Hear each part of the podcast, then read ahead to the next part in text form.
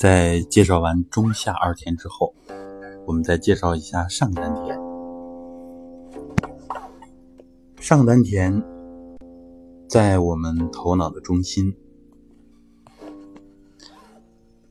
传统功夫里边，一般分为头部的九宫。我们主要就是采用神机窍这个位置，这个地方。在解剖学里边，相当于第三脑室。它具体的位置呢，我们可以大体了解一下，在印堂两眉之间，印堂穴平着向内，从头顶的百会垂直向下，这两条线的交点就是我们上丹田神机窍的位置。那么，这个地方大约就相当于我们头脑的中心，它是我们行使自己神经系统的功能，也是我们意识的发源地。从现代科学来讲，在脑中心这个地方，研究人员发现，它附近的丘脑。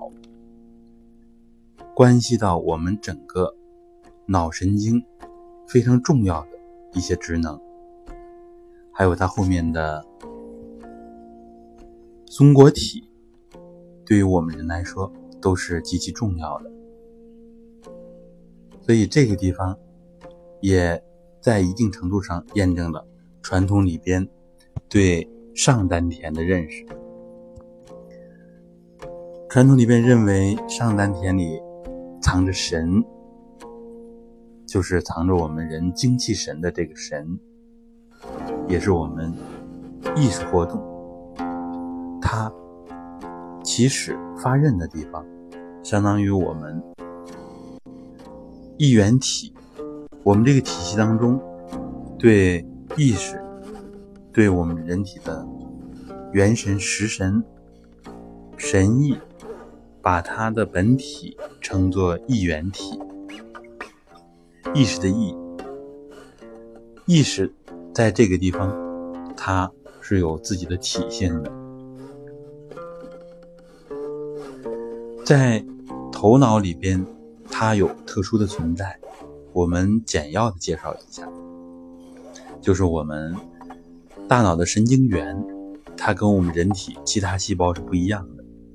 人体其他细胞都存在着分裂、再生与衰亡这些过程，但是我们人脑一百四十亿个神经元，它从我们出生之后就不再增加了。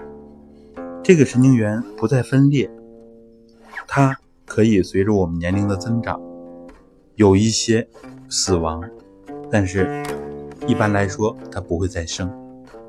所以，我们大脑的神经元它具有。跟人体其他细胞不同之处就在这里，就是因为它呢更加的稳定，不会有这样的细胞的复制，所以头脑里边它有一种均匀的状态，我们就把它称作一元体。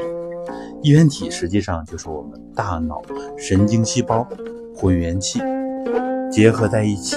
成为一种特殊的体性，以前称作元神，或者叫做佛性。儒家呢，把它叫做心体。这其实就是我们人意识的本体，我们可以这么来理解。那么，一元体的中心，也就是我们的上丹田，头脑的中心。相关的理论，我们呢后续逐渐的在学习。